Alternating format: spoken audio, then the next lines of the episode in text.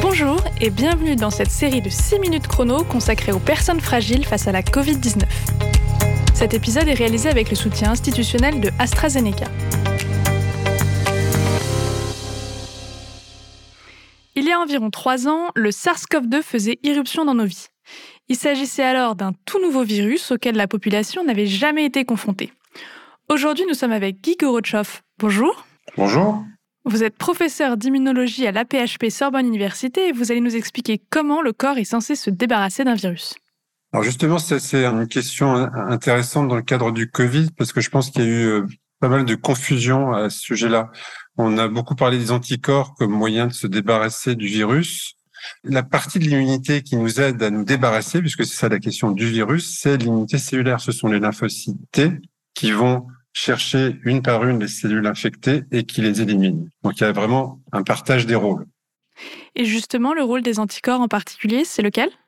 Donc les anticorps jouent un rôle essentiel avant tout pour nous protéger de l'infection. Une réponse anticorps qui fonctionne bien va bloquer le virus à l'entrée. Donc les anticorps qui euh, interagissent avec la partie cruciale, la clé dans la serrure, si vous voulez, du, du virus, euh, ces anticorps qui bloquent sa clé vont empêcher la pénétration du virus. Donc ça, c'est la situation idéale. Les anticorps participent aussi à l'élimination parce qu'une fois que l'anticorps est posé sur le virus, même si les anticorps ne tuent pas en eux-mêmes ni le virus ni les cellules, le fait que des anticorps soient posés sur euh, un élément particulier vont rendre cet élément visible du système immunitaire et qui pourra donc être euh, attrapé par des cellules qui euh, reconnaissent notamment la portion constante des anticorps. Donc ça participe à l'élimination de certains éléments par les anticorps. Est-ce qu'on peut dire que les anticorps définissent la cible à éliminer? C'est une bonne manière de le dire, oui. C'est une des manières pour les anticorps de jouer un rôle effecteur dans l'élimination. Et d'où est-ce qu'ils peuvent provenir, ces anticorps? Alors les anticorps proviennent de deux sources différentes. On peut nous-mêmes les fabriquer en, ayant été infecté et cette infection va stimuler spécifiquement la production d'anticorps par nos lymphocytes B, qui sont les, les, cellules qui produisent des anticorps. Donc, on va fabriquer des anticorps spécifiques. L'autre manière d'acquérir cette protection par les anticorps, c'est d'être né d'une maman elle-même immunisée contre différentes choses. Par exemple, une mère qui va donner naissance à un enfant alors qu'elle a déjà eu plusieurs mois auparavant euh, le SARS-CoV-2, par exemple, ou une autre maladie infectieuse, va transférer tout sa, son répertoire d'anticorps à l'enfant nouveau-né. Et ça, en fait, c'est un rôle extrêmement important des anticorps. C'est très important pour notre espèce en général de protéger euh, massivement les plus jeunes pendant une période cruciale de la vie, pendant quelques mois, et faire profiter les enfants de toute notre mémoire immunitaire. Et ça, c'est le rôle essentiel des anticorps, qui est donc un rôle plus altruiste que égoïste. Et la vaccination et les anticorps monoclonaux dans tout ça? Donc la vaccination, c'est un moyen d'induire à l'échelon individuel une réponse anticorps spécifique. Donc une production active d'anticorps par le sujet qui est vacciné. Dans le cadre des anticorps monoclonaux, ce qui est proposé, c'est d'injecter les anticorps qui ont été clonés à partir de malades infectés, de manière à faire profiter d'autres sujets de euh, la mémoire immunitaire de sujets qui avaient déjà été infectés. Et d'ailleurs, deux épisodes de cette série sont consacrés aux anticorps monoclonaux. Pour revenir à, à la Covid-19, une des grandes difficultés dans la mise en place de traitements, ça a été l'apparition de variants. Est-ce que vous pouvez nous dire ce que c'est et pourquoi c'est un problème?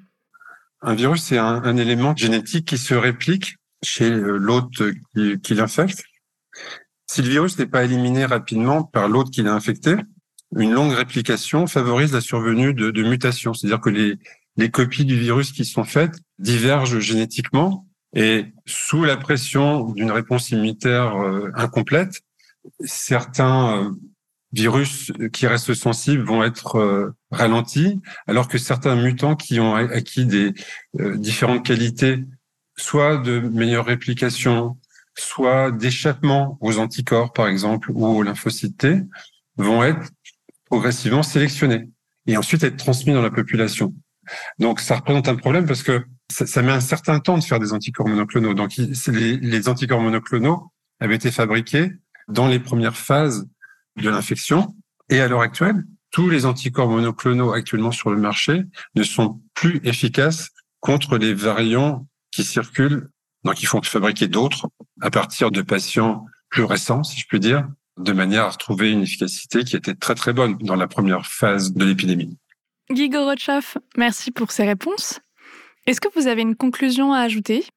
Je voudrais revenir au premier point, puisque le sujet, c'est les anticorps.